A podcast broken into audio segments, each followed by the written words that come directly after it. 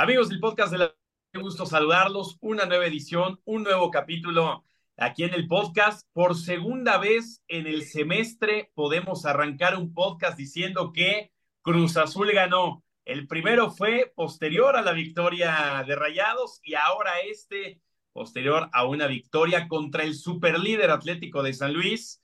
Una victoria que refleja mucho lo que es el fútbol mexicano. Cualquiera le puede pegar al que sea. Y aquí el último lugar le ganó el primero eh, ante la mejor ofensiva también del campeonato, como lo era el Atlético de San Luis, la segunda peor defensa que era Cruz Azul.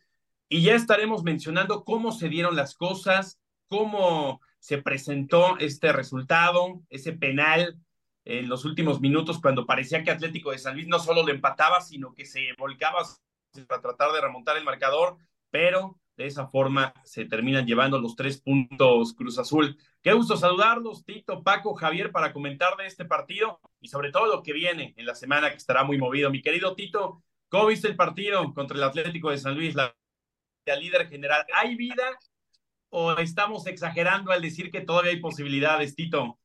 ¿Cómo estás, Adri? Paco, Javi, a toda la gente, gran abrazo.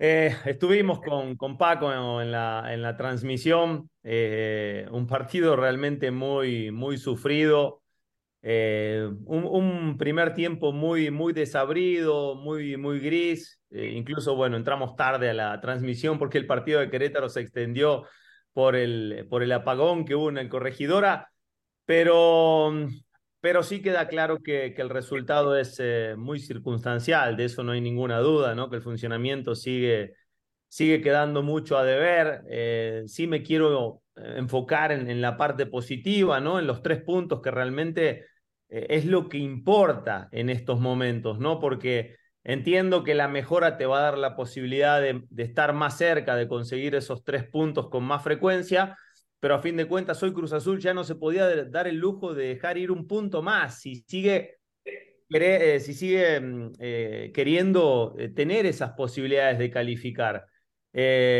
otro tal vez de los partidos impensados, podemos decir, por cómo venía el Atlético de San Luis, de que se podía rescatar una victoria, se, se termina logrando eh, con, un, con un mundo por mejorar por delante, este, Adrián, pero a fin de cuentas yo me quiero quedar con eso, con que hoy los tres puntos le siguen dando vida a Cruz Azul para seguir aspirando al play-in. Hay gente que dirá, pero ¿para qué vamos, al, para qué vamos a querer llegar al play-in jugando de esta manera? Bueno, todos sabemos cómo es el fútbol mexicano, ¿no? Hay rachas malas, hay rachas buenas, nunca se sabe cómo puede terminar esta historia, pero desde el vamos, los tres puntos le sirven muchísimo a Cruz Azul. Ojalá le venga bien, sobre todo, Adrián, a los muchachos para levantar eh, el nivel, ¿no? En el aspecto individual. Y lo mencionaba Diver Cambindo, ¿no? Que él mismo lo decía ahorita en el vestidor, hay un rostro que no se veía desde hace varios días y es producto, ¿no? De, de ganar. Independientemente de que sirva o no sirva, Javier, este resultado en cuanto al play-in, también hay algo importante que es eh, la tabla de cociente de cara a la siguiente temporada. Cruz Azul ya estaba solo a nueve puntos de la zona de multa. Es decir, es algo que hay que empezar a ver la tabla de cociente. Así es que estos puntos, por supuesto, eh, sirven y muchísimo. Para ti, Javier, se, se, está jugando, está jugando este Cruz Azul de Joaquín Moreno con el cuchillo entre los dientes, como si tuviera eh, que ganar absolutamente todos los partidos para clasificar al play-in o tienes la misma sensación que, que yo y que me parece que Tito y Paco tienen esa misma sensación de que por momentos falta ser mucho más arriesgado, mucho más ofensivo, porque te estás jugando el semestre, ¿no? Desde muy temprano. ¿Cómo estás, Javier? Hola, Adrián, Tito, Paco. A mí me parece que la actitud es buena, es bastante buena, razonable en términos de lo que tiene que ser un equipo como Cruz Azul siempre. Me parece que el vestidor pues tiene cierta cohesión, ¿no? Veo que hay un buen grupo y bueno, esta victoria eh, contra el San Luis, no es por nada, pero yo dije en Twitter, ahora X, dije, típico caso que el último le pega al primero, porque si tú ves al plantel de San Luis y ves al de Cruz Azul, dices, no hay grandes diferencias. Es mejor, de hecho, el 11 inicial de Cruz Azul que el 11 del San Luis. Es un fútbol muy atípico este, que termina por eh, contrariarme un poco, porque creo que se refleja en términos de selección nacional la selección mexicana en una Copa América antes, en un Mundial, de pronto puede tener un gran partido, pero el tema es cómo no puedes ligar dos, ¿no? O cómo puede ser tan cambiante. Y este Cruz Azul ha hecho muy buenos partidos con estos jugadores, con estas circunstancias tan adversas de planeación y contra los más vapos, ¿no? Contra Monterrey, contra América, contra San Luis. Ahora, eh, ¿a dónde va esto? Porque la gente se pregunta qué posibilidades tiene Cruz Azul de ser campeón, qué probabilidades tiene de ser campeón y creo que no debemos de abandonar esa idea porque es Cruz Azul, ¿no? Eh, como dice Tito, la ansiedad te va ganando, no tienes margen de maniobra y en el deporte te puedes equivocar. Y entonces, si eres de los de arriba y te equivocas una vez, dices, bueno, lo que hice oportunamente, la tarea que hice al principio me permite hoy no tener eh, este riesgo de no clasificar. Y creo que a Cruz Azul se le acabó el tiempo, ¿no? O sea, es una gran victoria, muy especial el primer tiempo, un poco mejor Cruz Azul que San Luis, creo yo. Y después, pues ciertas cosas que te van sucediendo, que vas encauzando. Y es un resultado, pues muy bueno, pero a mí todavía no me quedan las sensaciones que tendría que ser este Cruz Azul en este momento del campeonato, ¿no? Honestamente, está a cuatro puntos, entiendo, del play-in, ¿no? Pero, Cinco pero, puntos más una diferencia de goles importante, ¿no? También. y, queda mucho torneo, o sea, pero si nos vamos a conformar con el play-in, ese es el tema que creo que la directiva no puede, eh, no, no, puede dejar de, de, de entender, ¿no? Es que estamos pensando que hay que clasificar al play-in, caray, eso es muy poco para Cruz Azul. Eh, hay ciertos esfuerzos individuales que me resultan muy, muy admirables a estas alturas. Eh, creo que, que, Joaquín Moreno no está a la altura del equipo, lo sigo creyendo, y, y, eso se refleja hacia arriba en la directiva, ¿no? Date cuenta que cuando tienes ciertas inseguridades, entonces buscas un técnico que sea simplemente un puente para que tú lo sigas controlando y no realmente la cabeza del proyecto, ¿no? Yo esperaría que a estas alturas el tema, Adrián, ya no sea el 9, sino el próximo entrenador de Cruz Azul en enero. ¿Quién va a ser? ¿Qué perfil tiene? ¿Y las fuerzas básicas? ¿Quién las está manejando? ¿Cuál es tu estrategia integral? ¿Cómo rescatar todo un concepto para que Cruz Azul vuelva a ser la máquina de los 70, ¿no? Que no estemos con que, pues a lo mejor le pegas a un equipo de los grandes, pero después pierdes con los chicos, honestamente, ¿no? En fin, creo que creo que esto maquilla las cosas. Bienvenido el triunfo, este, dormí a todo dar, de viernes para sábado, me gustó mucho, este, sí le puse una sonrisa a todos los de Pumas, a todos los de América y de Chivas, pero, pero seguimos en el hoyo. De acuerdo, Javier. Y para ti, Paco, creo que tienes la misma percepción, ¿no? No está gustando este Cruz Azul, más allá del triunfo, que por supuesto todos nos fuimos alegres, pero en cuanto a funcionamiento, sigue dejando muchas dudas, ¿no? El, planteamiento de Joaquín Moreno. No se abandona la línea de cinco por nada del mundo, aunque tengas que ir a ganar, tengas que ser ofensivo, no se abandona esa línea de cinco, así se la va a jugar todo el torneo. Y, y, sigue dejando dudas, ¿no? El funcionamiento de Cruz Azul. ¿Cómo estás, Paco? Bien, saludos. Estaría bien invitar a Javier a nuestras transmisiones, ¿no? Javier, estuvimos los tres el viernes pasado y, bueno, conocemos más o menos lo que pensamos. Yo narré todo el juego, los 90 minutos. Y en el tema de Joaquín Moreno, que aquí en el podcast tú has sido el más crítico de él, a mí ya me colmó la paciencia.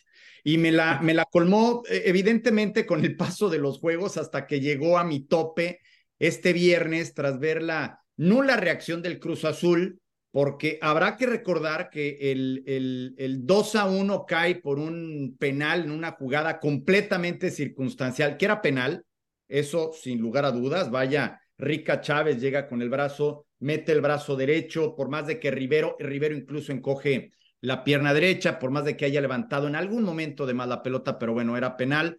Y no, eh, su única modificación, esto es ridículo, ¿eh? señor Joaquín Moreno, es ridículo. Eh, su única modificación fue hacer una permuta, hacer un enroque, regresar eh, a jugar a eh, la lateral de la izquierda Rotondi y a meter en la media de contención a Nacho Rivero, ¿no? Esa fue la modificación de parte de nuestro entrenador. Por supuesto que no es entrenador para la máquina celeste el Cruz Azul y yo estoy contigo, Javier, creo que hay que puntualizarlo, me parece que hay que exigirle a la directiva que ya esté pensando en eh, el director técnico de la eh, próxima campaña, que ya esté en pláticas, tendría que estar en pláticas ya.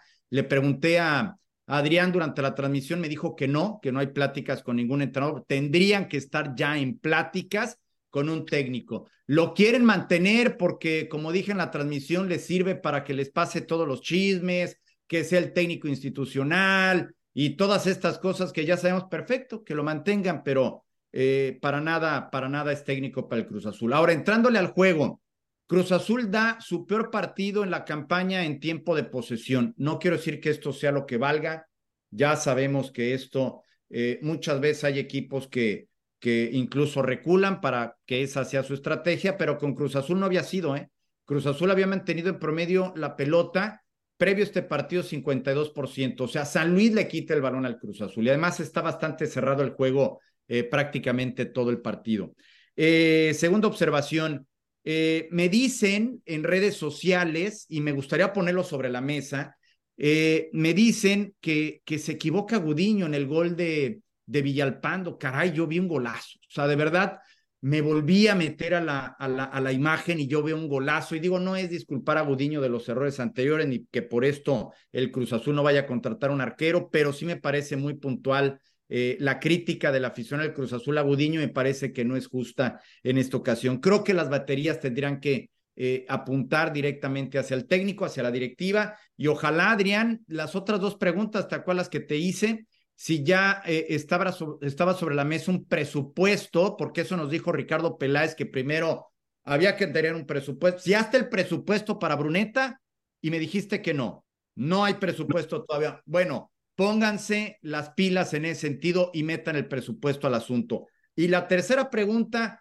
pues también tiene que llegar. Ya, ya, ya bajaron de 15 a cuántos centros delanteros y ya bajaron, no sé cuántos tengan en mente, de 10 porteros vistos a cuántos porteros, ¿no? Porque esos son los refuerzos. Si se mete al play-in o no, a mí ya, por supuesto que me importa. Creo que Cruz Azul podría hacerlo. Enfrenta a Necaxa y enfrenta a Pumas antes de la fecha FIFA pero el asunto va mucho más de eso, va más a la planeación del próximo torneo. Y lo que mencionaba Paco justo en la transmisión es que lo que sabíamos es que dentro de las posiciones principales que tienen vistas está lo del guardameta, que no saben si será mexicano, si será extranjero, por lo que sé, han estado viendo algunos arqueros de la liga, pero en estos momentos no hay un candidato principal. Ahí se me fue tantito, ahí estoy de regreso. Y un 10, quieren un 10, quieren un 10 eh, Cruz Azul, pero bueno, creo que todos estamos de acuerdo que Bruneta, ¿no? Sería el ideal. Uno hace rato estaba revisando las estadísticas de la liga y e, en cuestiones ofensivas e, es, es un jugador que ha marcado pauta en prácticamente todas. Es impresionante lo que ha marcado Bruneta pero tampoco tienen candidatos. Sé que tienen las posiciones que quieren, esas son las dos principales. Después sé que se podría abrir la oportunidad para traer otro defensa central, por ahí otro volante de recuperación, pero esas son las Adrián, posiciones. No te, Adrián, no te pueden ganar, Bruneta. No te pueden ganar Tigre Rayados, América, Bruneta. No te lo pueden ganar. Tiene que ser tuyo. Que ni volteen a ver a otro mercado, que sea opción A, opción A y que esté empujando desde el arranque de la eh, lo que permita, digamos, eh, la, la, las cuestiones éticas eh, por, por estar todavía en competencia, que pujen por él, que, ni siquiera se vayan. Y, y no es un 10 clavado, no sé si estén de acuerdo conmigo, no es un 10 clavado, pero sí es un hombre que se mueve ahí y te puede hacer esa función. Tiene gol, tiene pase, tiene determinación, tiene calidad, tiene técnica, está acomodado ya al fútbol mexicano, en fin, tiene todos los atributos. No te la puede ganar nadie.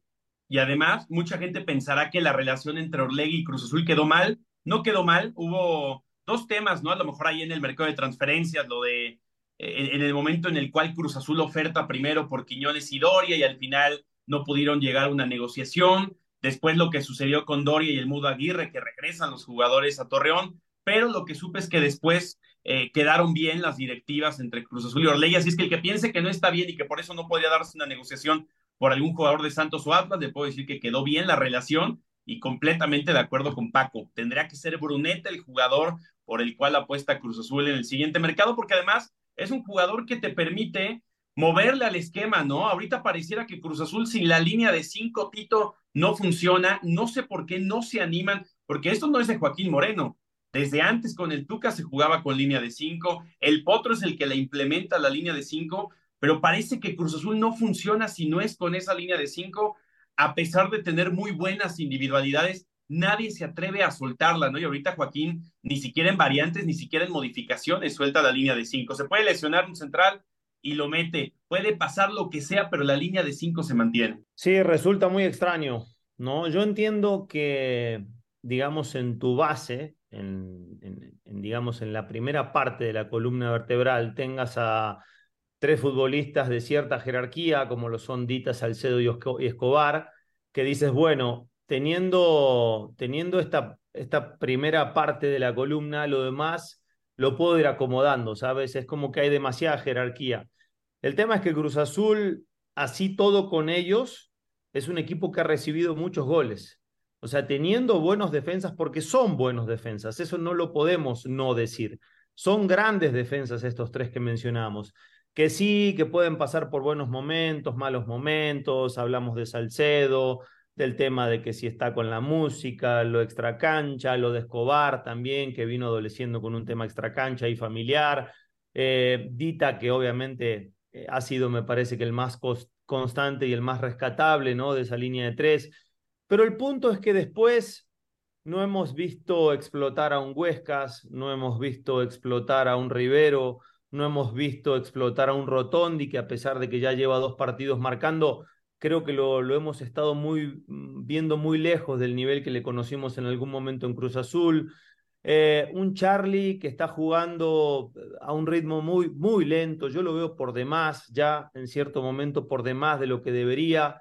Un Antuna jugando una posición centralizada que no lo favorece en nada, ¿no? Vive cerrando la posición porque muchas veces Cruz Azul ajusta el mediocampo con tres y Antuna centraliza jugar con el centro delantero de ocasión, lo hizo con Cambindo, después lo hizo con Moisés cuando quedó ya en punta sobre el final del partido y literalmente son futbolistas que, que pasan desapercibido, Adrián.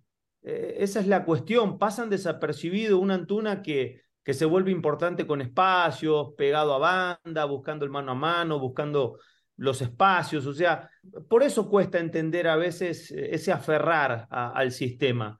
Em, pero evidentemente la preocupación viene cuando, cuando hay que ajustar, porque tú puedes estar casado con una idea, con un sistema y es válido, todos los entrenadores lo tienen, pero cuando las cosas no salen es ahí donde empieza a preocupar el tema. No llegan los ajustes, los cambios tardíos, eh, por lo general cualquier ajuste que se haga no tiene eh, incidencia ¿no? Para, para, el, para, el, para, el, para el juego en sí, ¿no? en el cambio de, de, lo que pueda llegar a estar ofreciendo Cruz Azul en la cancha. Entonces, claro que son cosas que empiezan a, a preocupar.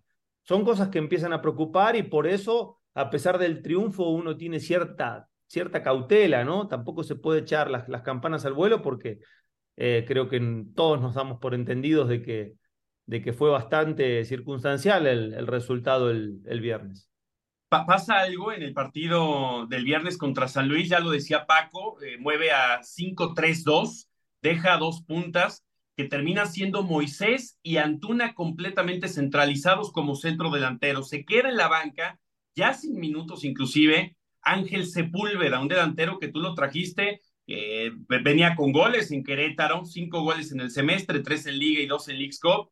Y en los últimos dos partidos, no, quiero decir tres partidos, resulta que ha jugado 16 minutos, un minuto en un partido, 15 minutos en otro, y ahora contra San Luis inclusive ni siquiera lo metiste, lo dejas en la banca. Me parece que hay jugadores que, que están borrados, ¿no? Y lo mencionamos también en la transmisión, el caso de Escobosa, que es imposible verlo en la cancha, Castaño que tiene a lo mucho 10, 15 minutitos, ahorita le dieron, eh, le dieron minutos, pero Javier, yo noto un equipo que tiene muy pocas variantes, ¿no?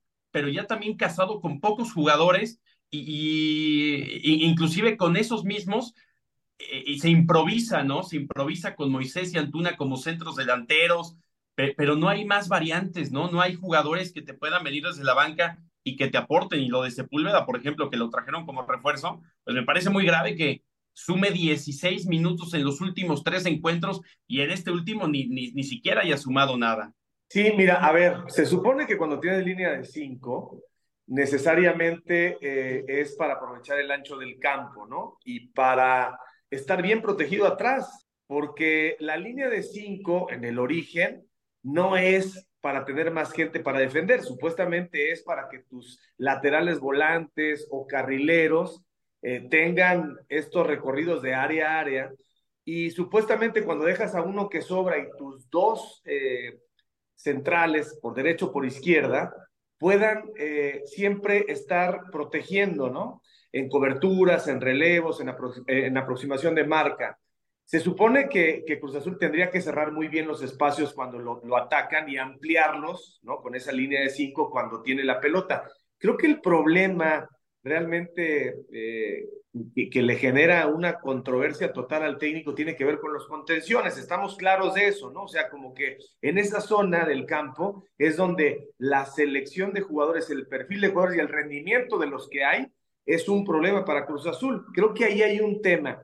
Pero yo creo que otra vez, lo voy a decir con todo respeto, yo creo que el que está mandando en la parte táctica no es Joaquín Moreno, sino Jaime Ordiales, porque a Jaime le, le, en el cuerpo no le cabe, este, y, y lo hace con la mejor intención, en el cuerpo no le cabe negar ese, es, esa vocación de técnico y esa vocación de decir, bueno, tengo que ayudar con los recursos que hay, porque pasé por varios perfiles, directivo, jugador y entrenador. Yo creo que la voz de mando detrás del, del plan táctico es Jaime Ordiales. Pero ¿cómo, Javi?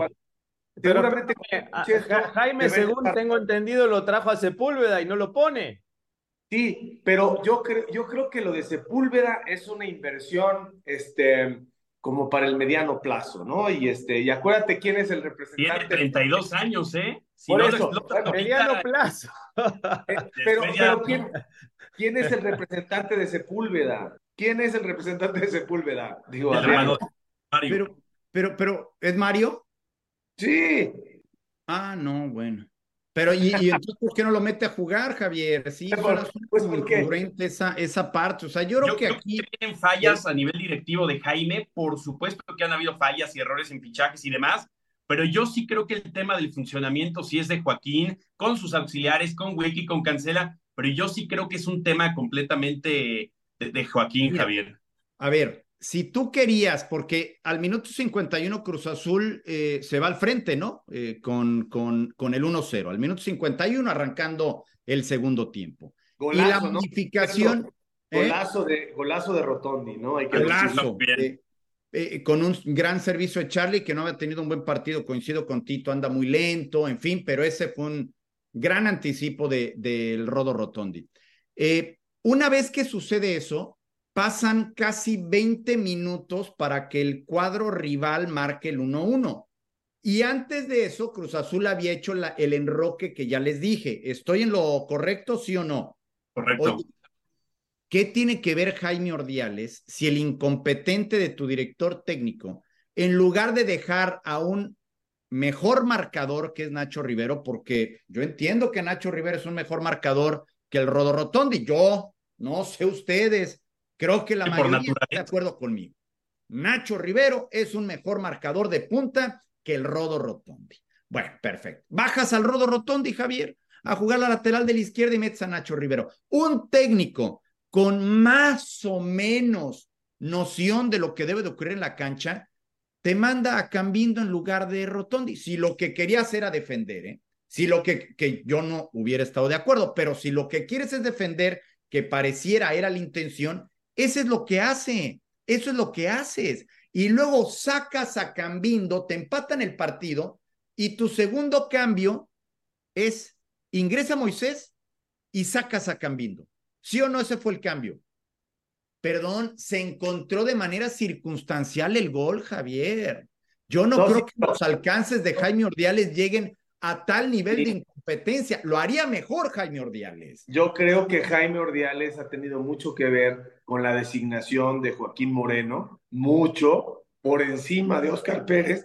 Yo creo que el que puso a Joaquín Moreno es Jaime Ordiales, la recomendación es esa, y por ende, pues todo lo que viene después ya en el derivado de decisiones estratégicas o decisiones puntuales en ciertos momentos, pues es consecuencia de la misma capacidad que tiene hoy el entrenador de Cruz Azul, que es, ahí es, un, es un alfil. Ahora, yo les dije en, en, cuando hablábamos de, de, de, cambiar la línea de cuatro, yo fui el que les, les comenté y, y lo ratifico. Para mí, Moisés es un buen cambio.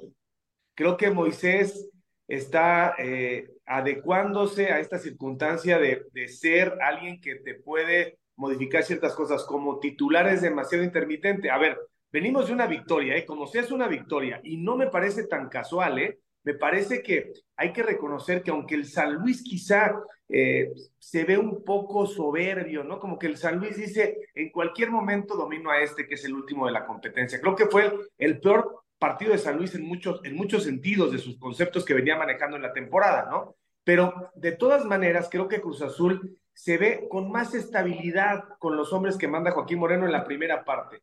Es un primer tiempo, como dice Tito, muy descafeinado, pero veo a Cruz Azul un poco mejor que a San Luis. ¿Quieres escuchar algunas estadísticas, Javier? Sí. Digo, las estadísticas son frías, frías, frías. Remates a, no a portería, remates. 23 del Atlético de San Luis, 8 del Cruz Azul, 23 a 8. De remates dentro del área, que estuvieron a nada de empatarle. ¿Recuerdan aquel remate de, ¿Qué fue pero, Murillo? Pero esos, esos, esos 23 contra 8 también es importante en qué momento del partido, porque dependiendo de las circunstancias, cuando vas ganando, cuando esté el empate, tú te tiras para atrás y entonces el equipo adversario tiene mayor Cruz Azul, Cruz Azul fue ganando el partido solo 19 minutos, Javier. Y, y cuando... Y Nada cuando más, ¿eh? Pero Gudiño fue figura en dos jugadas. Pero les parece, a ver, les, pare ¿les parece que en todo lo que se puede medir fue mejor el San Luis? Yo no. Muy, muy parejo. Yo lo vi Exacto. parejo. Muy parejo, pero no me parece que el San Luis haya sido mejor que Cruz Azul en general. Yo no creo parece. que fue más, más peligroso. El partido fue parejo, pero daba más sensación de peligro cuando atacaba a San Luis que cuando atacaba a Cruz Azul. De hecho, ahí sí coincido con Adrián Gudiño, fue factor en muchas ocasiones para, para que Cruz Azul no reciba más goles. ¿El primer tiempo sí vieron mejor a Cruz Azul o no? Eh, Verlo mejor, con la pelota en los pies, manejando la pelota, pero no, no lo vi peligroso a Cruz Azul. Pero y San, Eh, San- San Luis estaba en casa y San Luis tenía un, eh, un torneo dominante como No, local. pero tú me preguntas de Cruz Azul, yo te respondo de Cruz Azul. Ahora si me preguntas cómo viste al San Luis, también te digo, lo vi patético, ¿no? En, el primer tiempo. Ok, ok. es que Sí, fue muy mal primer depende- tiempo. Fue mal depende- primer tiempo. Todo depende de qué te exige el rival y contra quién vas. Era el líder general y creo que Cruz Azul equilibra muy bien el tablero en todos los sentidos, ¿eh? En, en, en táctica, en, en físico, en, confianza. O sea, creo que, creo que es un partido que hay que reconocerle a Cruz Azul y hay que criticar al San Luis, porque me parece que el San Luis subvalora al Cruz Azul. Creo que lo minimiza y cuando se da cuenta que, que varios rivales pasaron por ahí, acuérdense que el San Luis venía jugando bien en casa y también fuera, ¿eh? Cuatro victorias seguidas tenía en casa y creo que algo que le afecta demasiado al San Luis en este partido es la lesión del Cata, ¿no? Porque además hay que decirlo, Cata y Unai Bilbao habían tenido una gran temporada. De hecho, el Cata Domínguez era el único jugador de San Luis con el 100% de minutos en el semestre y creo que eso también le perjudica, ¿no? En el primer tiempo, la salida, entra Jordan Silva, era la primera vez que juegan juntos Jordan Silva y Unai Bilbao. Es decir, creo que eso viene a perjudicar un poquito, pero sí fue un juego parejo, donde nunca en la vida hubieras pensado que era el 1 contra el 18, pero al momento de las llegadas, Gudiño tuvo buenas intervenciones ahí para salvar a Cruz Azul. Yo estoy de acuerdo, ya lo planteé desde el principio y no creo que haya fallado en ese disparo de lejana distancia Villalpando. Mira, un factor que me hace pensar que al técnico le falta, le falta, vaya, para añadirle uno más, eh, no hay marca sobre Villalpando. Villalpando recibe muy suelto casi todo el partido y es el generador de fútbol de la escuadra del San Luis. Luego los jugadores creo son los que deben de leer eso en la cancha, ¿no? Pero el técnico también tendría que, que apresurar las marcas o las indicaciones para que eso sucediera y jamás le tomó la medida el Cruz Azul al San Luis y el San Luis en gran parte ese Dieter Villalpando, ¿no? Eh, otra, otro, otro factor, eh, Rica Chávez, por ejemplo, interiorizó muchas veces y de manera muy buena, ¿no? Y creo que los centrales del Cruz Azul no lograban tampoco interpretar esa parte y Ricardo Chávez fue un jugador que le pudo haber creado mucho más daño al Cruz Azul del que finalmente le crea el San Luis a la máquina. No, no estoy menospreciando el triunfo del Cruz Azul para nada. Eh, incluso reviso los partidos anteriores y me da coraje porque le metes dos goles a todos. Le metiste dos goles hasta la América, ¿no? Le metes dos goles a Rayados, le metes eh, eh, dos goles Santos. a Santos, pero no le metes dos goles al Querétaro. Entonces dices, caray. Bueno, esta semana es clave para Cruz Azul. Paco, Una semana en la cual, perdón, Tito, sin Rotondi contra Necaxa, que es el hombre más enrachadito en cuestión de goles. Y ojo con Juan Escobar, que también tiene cuatro amarillas y si lo amonestan contra Necaxa, no iría frente a Pumas el sábado. ¿Por qué, por qué no podemos ir por, por Chávez? ¿Por qué no podemos ir por Chávez, Adrián? ¿Por qué no podemos ir por un revulsivo como Vitinho? ¿Por qué no podemos ir eh, por Bonatini? Dourado, que está dando un temporadón en la media cancha. ¿sí? A se lo va a llevar al América. A Dourado se lo va a llevar al América, de mí te acuerdas. Pero así, yo, yo, yo digo, ve por uno. Ve por uno como Bruneta, que no te lo gane nadie y después empieza. Oye, ¿Villalpando no les gusta de 10 de Cruz Azul o estoy exagerando? se te fue la luz o qué? Sí, me gusta, pero es muy inconsistente. Préndele, Javier. Mira, de 10 me gusta Bruneta, me gusta Marcel Ruiz sin ser un, un, 10 clavado. Ve por Bruneta, no, que no te ganen a Bruneta, no, no les des opción a estos directivos, encajónalos, en, eh, mételos al rincón y diles, es Bruneta, tiene que ser Bruneta o un jugador de esa categoría. Marcel no juega como Bruneta, Adrián. No, de acuerdo, no.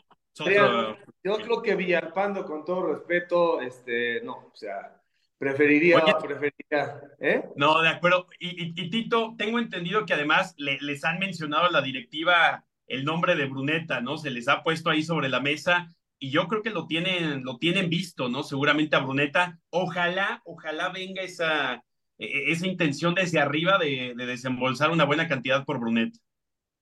Yo ya, ya hubiera ofertado por tres futbolistas de la columna vertebral. Tú me conoces. Yo creo que Volpi, no, ya, ya lo tendría que tener cerrado a Volpi, Cruz Azul.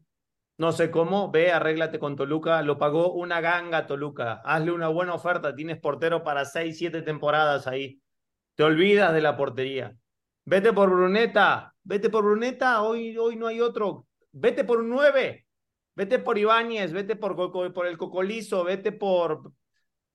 Hay opciones, tienes opciones. Empieza a buscarlas ya. No esperes a que termine el torneo para, para empezar a buscarlas. Porque después pasa lo que nos, nos vive pasando siempre o son apuestas, o vamos a ver cuándo llegan, o vamos a ver si se adaptan. Eh, y obviamente, pues tendremos que esperar de nueva cuenta, imagino, a ver qué pasa con el entrenador. Que ese es otro tema, porque hay que ver quién viene. Y hay que ver eh, el que viene, seguramente querrá hacer su diagnóstico, y conocer a los jugadores y ver qué le falta. Pero eso ya tendría que estar, Tito. El técnico ya tendría que estar. Olvídense de Joaquín Moreno. No está todavía. y no sé qué. El técnico ya tendría que estar, ya tendría que estar. Es más, ya se tendría que haber anunciado. ¿Tú a quién traerías, Paco? ¿Quién te gustaría de director técnico? Es que no sé, Adrián. O sea, de verdad no, no. O sea, tendría que meterle. Eh, una, una reflexión ahí al, al, al, respecto. A mí me gustaba el turco también. ¿Eh? Larcamón. Eh, pues sí, me parece un buen entrenador, pero no veo, no veo que vaya a soltar un mundial de clubes ni a León, ¿no? Este, me gusta Almada, a pesar de que es muy, muy este, eh, eh, mecha corta, ¿no? Él, él me gusta, sabe aprovechar a los jóvenes, me parece que sabe guiarlos en Santos y en Pachuca lo ha hecho y sabe manejar a buenos jugadores. Eh, Gustavo Leal. ¿Eh?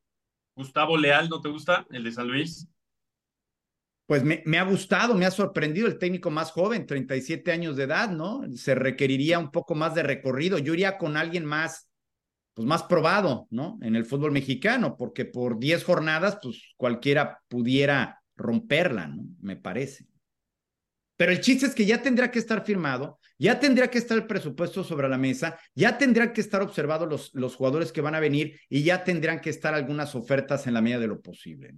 Que me parece que es lo normal, ¿no? Que sucede eh, sobre todo en el fútbol mexicano, cuando llega y se abre el periodo de transferencias, ya hay muchísimas, yo diría el 50, 60% de las operaciones ya están establecidas o ya están habladas desde antes, ¿no? Ya nada más es llegar, que se abra el mercado, eh, que acabe a lo mejor la participación de algún equipo que siga vivo, etcétera, pero ya están concretadas, ¿no? En muchas ocasiones, así es que sí, ojalá que pronto, ya pronto puedan venir algunas opciones. Lo que yo sé es que se están viendo los candidatos, pero en algunas posiciones establecidas. E insisto, ¿eh? lo del centro delantero parece que no es la posición principal que tienen a reforzar, sino otras más como portería y 10. Adrián, no, ¿cómo que, no es, cómo que no, no es prioridad el centro delantero? No, no, no puede ser cierto. ¿Cómo no va a ser prioridad el centro delantero?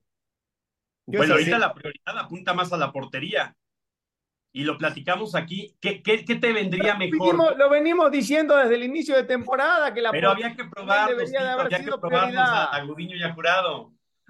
O sea, a ver. ser todo prioridad. ¿Por qué? Porque o es la portería, o es la delantera, o es el mediapunta. No, tiene que ser todo prioridad. Una vez que te armas ahí, después parchas la banda, parchas el extremo, parcha el resto, pero la columna vertebral tiene que ser prioridad siempre en un equipo, siempre. Yo, yo la verdad es que creo que definir al entrenador y a lo mejor le atinan o no le atinan, pero es algo eh, muy corto en cuanto a la visión. Hay que ver el Cruz Azul 2030. ¿Qué vas a hacer los próximos siete años? Tu director deportivo en este momento no es lo que se necesita. ¿Qué prototipo de jugador vas a rescatar y formar en fuerzas básicas? ¿Cómo vas a escautear en toda la República Mexicana? ¿Cómo están las escuelas, las oficiales, las no oficiales? ¿Cómo vas a generar eh, un, eh, digamos, un negocio rentable en función de lo que te da la propia formación de jugadores para que después tengas un dineral para los extranjeros, como en su momento eran tres, cuatro, cinco, que realmente apuntalen una base de nacionales muy buenos. Entonces, si traes un entrenador, tráelo también en sintonía, alineado con un director deportivo que tenga una dimensión internacional y que te diga, vamos a dar estos resultados en este tiempo, porque de entrenadores estamos llenos. Y era Siboldi, Reynoso, y que traigan a Mohamed, y ahora el Potro, y el Tuca, y, este, y ahora Joaquín Moreno, y ahora vas a traer al que sea, pero ese que llegue va a estar inmerso en una dinámica muy tóxica. La directiva tiene que modificar completamente su visión. Tienen que entender que esto no es una tlapalería, no es una cementera. Son muy buenos para hacer cemento, pero ni Ordiales, ni el Vikingo, ni Víctor, ni el Conejo, ni todos los que se agreguen en este momento tienen la capacidad, ni el tiempo, ni los años ni la actualización para realmente darle una dimensión de equipo grande a Cruz Azul en América, en el continente americano que traigan a alguien que les asesore de la MLS en mercadotecnia, de la Liga Premier en formación de jugadores. Javi, formación. Si, estás viendo que no podemos decidir ni, ni en 15 videos de rescatar un centro delantero, ¿tú crees que vamos a estar capacitados para hacer todo lo que déjame soñar, Tito, que Cruz Azul es el Chelsea, por favor. Sí, yo también quisiera sonar. Y, que no sea el Chelsea, que sea el City. bueno, pero no, el Chelsea de ahorita, fíjate, con aunque el Chelsea esté, me conformo con el Chelsea de ahorita para que Cruz Azul tenga una dimensión diferente. De veras, es que utilizan el equipo como un tema de, socializar en la, en la industria, ¿no? Ahí llegó el presidente de Cruz Azul y el director deportivo. Dejen que sean profesionales los que operen a este equipo, hombre, como pasa en muchas partes. Pero bueno, ya no, ya hice así la otra vez, ya no puedo más y me dijeron que me parecía, este, ¿quién dijo esa frase célebre en la política? Mejor no lo recordemos porque ya me cansé, ¿se acuerdan que ah, hay frases célebres? Yo por qué ya me cansé, mejor ahí la dejamos. Está muy, muy, muy, muy fuerte ese tema. Oigan, algo más, viene una semana clave, ¿no? Frente a Necaxa y frente a Pumas, rápidamente, ¿cómo la vislumbran? Es la semana clave, ¿no? Donde se va a jugar todo Cruz Azul rumbo al play-in. Aunque no le guste a Javier, pero creo que las únicas aspiraciones en este semestre es el play-in. Los, los seis primeros lugares creo que ya ni soñando, ¿no? Se, va a poder lograr. Pues a mí me parece que es una semana propicia para el Cruz Azul. Eh, el Necaxa ha venido eh, mejorando, recordar que le metió cinco a Santos, recordar que no ha perdido desde la modificación en la dirección técnica, sacan un resultado en Pachuca en donde iban perdiendo 1-0, no es un equipo sencillo, vencían a Bravos 1-0, Bravos empata 1, en fin, no han perdido, ¿no? En, estos cuatro partidos en los que eh, se ha modificado la dirección técnica, pero Cruz Azul tendría que ganar, ¿no? Tendría que ganar, sacar los tres puntos, además es uno de los rivales que tiene para el play-in. Eh, y el fin de semana viene Pumas, eh, uno de los clásicos que tiene Cruz Azul, Así que es una semana, yo pienso, propicia en la que los jugadores tras esta victoria pueden, con la motivación, eh, creo, eh, porque desde la dirección técnica lo dudo, eh, llegar a, a, seis puntos y de ahí pelear y realmente ilusionar a su afición con el play-in. La otra vez escuchaba a Javier Tito, nos lo mandaba ¿no? en un video Tito, que se ha vuelto un martirio como aficionado de Cruz Azul ir al Estadio Azteca porque siempre pierden de los ocho partidos que tienen en la apertura 2023, de los ocho puntos, perdón, siete fueron como visitante, solo un punto se ha conseguido como local, un empate y cuatro derrotas ¿no? que tiene Cruzul en este momento. Así es que va a buscar Cruz Azul esa primera victoria frente a Pumas el próximo sábado. Sí, no, y no va a ser nada fácil, ¿eh? No va a ser nada fácil. Con un Pumas que a pesar de, que perdió el clásico, va a ser un rival eh, muy duro, con jugadores que atraviesan un buen momento, pero yo insisto, eh, a, mí, a mí no me siguen preocupando los rivales, a mí me sigue preocupando Cruz Azul. ese es el, el, gran punto que venimos tocando episodio tras episodio. no, no veo mejora, o sea, no, no puede ser que pasen las semanas si uno no vea mejora, algo, algo tiene que mejorar. Dice, bueno, a ver, fuimos contundentes, Pateamos, Paco, fueron ocho remates. ¿Cuántos fueron a portería? ¿Lo tienes ahí? Si no, a ver. Ok, tres por ahí. Una, cosa ridícula, sí. Bueno, sí. aspectos positivos, contundencia. pateamos tres veces al arco, dos fueron adentro. Bueno, algo. Dos, no, perdóname, perdóname. Remates a portería, directamente a portería. Según esto, espérame, espérame, espérame. Fueron, fueron dos. Dos. 100% de los, los, dos que entraron. Los dos que entraron. Eso sí, qué efectividad tiene Cruz Azul, ¿eh? Es que, es que sí, es que sí. O sea, a mí me gustaría ver cada vez una defensa más sólida, cada vez más entendimiento entre los centrales, un portero que cada vez te brinde más confianza, más jerarquía. Sí he notado eso en Gudiño, este partido a mí me dejó muy buenas sensaciones de nueva cuenta, eh, pero veo futbolistas que se están desdibujando con el correr del tiempo. Lo de la línea de cinco que yo mencionaba al principio eh, hace que continuamente Antuna y ya sea Rotondi o Moisés en el, eh, digamos, por el sector izquierdo, vivan centralizando la posición, algo que no les conviene en absoluto. Tal vez Rotondi porque tiene más capacidad, ¿no? Este, para mm, terminar con diagonales en el área. Bueno, de hecho el gol viene así, ¿no? Cerrando, incluso eh, pisando el primer poste, cruzándose básicamente toda, toda la banda, ¿no? Para llegar a rematar, pero después, ¿dónde está el Antuna de la selección nacional? Yo quiero ver que cada vez que le den la pelota a Antuna, como lo veo ahora en Huerta, por ejemplo, cada vez que le dan la pelota, agarra, el, el entrenador le tiene que decir, no se la des a nadie, no mires a nadie, cada vez que te dan la pelota, tú párate pegado a la banda, busca el mano a mano y cada vez que te la den, vívelo encarando. De 10 se lo va a llevar 9 porque no hay nadie en el fútbol mexicano que tenga la velocidad de Antuna. Después la toma de decisiones será siempre el área de mejora que tenga Uriel. Pero de 10 veces que le den la pelota, 9 las va a ganar. O de 10 veces que lo busquen al espacio, 9 y media las va a ganar. Una vez no lo vi. ¿Te acuerdas de una Paco Adrián en, el partido que se haya puesto. Pero lleva, varios partidos así, ¿eh? En los cuales ya Antuna. ¿Por qué Adrián? es el funcionamiento, ¿no? Que, que, no le da espacios, que no le da oportunidades. Yo creo que no es culpa de Antuna, sino es culpa ya del mismo funcionamiento. Por eso, genérale el espacio, cambia la formación. Porque si me dices, ok, con línea de cinco llevamos ya cinco partidos con cero goles, te digo, ok, ok, la línea de cinco después vemos cómo le hacemos arriba, somos una pinche fiera atrás.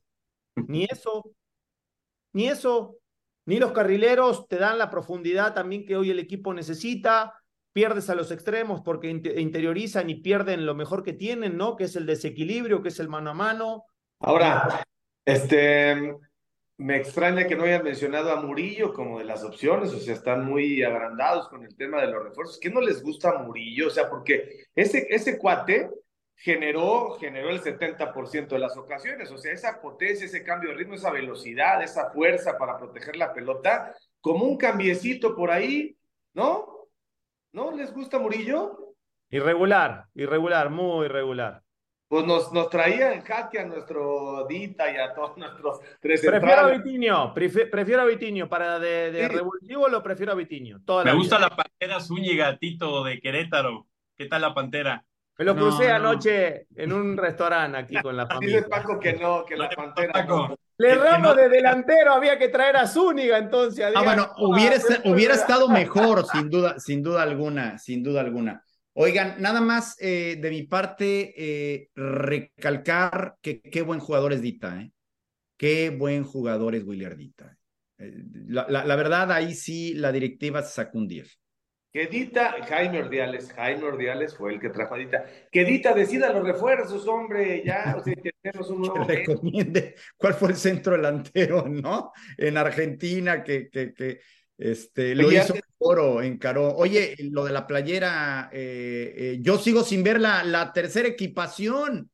No, Estoy ya le... esperando la tercera equipación. Ya le dije a Fermín y a Roger que nos den la exclusiva. Vamos a ver si, si Cruz Azul quiere, pero aquí está mi gorra Pirma. Y recordar que Pirma es quien promueve este podcast con su objetividad, con su crítica, con su empuje para hacer de Cruz Azul una institución más fuerte, poniendo su granito de arena. Ha sido realmente muy bien aceptado el tema del diseño, de la calidad en este torneo. Ya cuando vengan las grandes, porque aquellos de Pumas, de América, que se están riendo, burlando de Chivas, Cruz Azul va a tomar poco a poco su nivel en el 2024. No hay de otra, estamos tan abajo que todo lo que venga eh, a contribuir para que esto eh, se, se rehabilite, se va a notar. Así es que gracias a Pirma siempre por la confianza en estos cuatro este, comentaristas y sobre todo en la audiencia, ¿no? Que ustedes nos están haciendo cada vez más fuertes, más eh, suscriptores, denle like, toquen la campanita. ¿Qué más, Adrián? Sí, que nos sigan en todas las redes sociales. Estamos en absolutamente todas, en todas, ahí estamos con bastante interacción. Que nos dejen sus preguntas también, las dudas que tengan, acá las vamos a estar respondiendo y que sobre todo se suscriban al podcast de la máquina. Ya nos vamos, ¿no? Deseándole éxito a Cruz Azul, estará enfrentándose contra Necaxa el miércoles y el próximo sábado contra los Pumas, intensa actividad. Y bueno, aquí vamos a estar en el podcast de la máquina como cada miércoles y domingo. Fuerte abrazo, Tito, Paco, Javier. Ya nos vamos y nos vemos el próximo miércoles. Un abrazo para todos, buena semana. Igual, bye.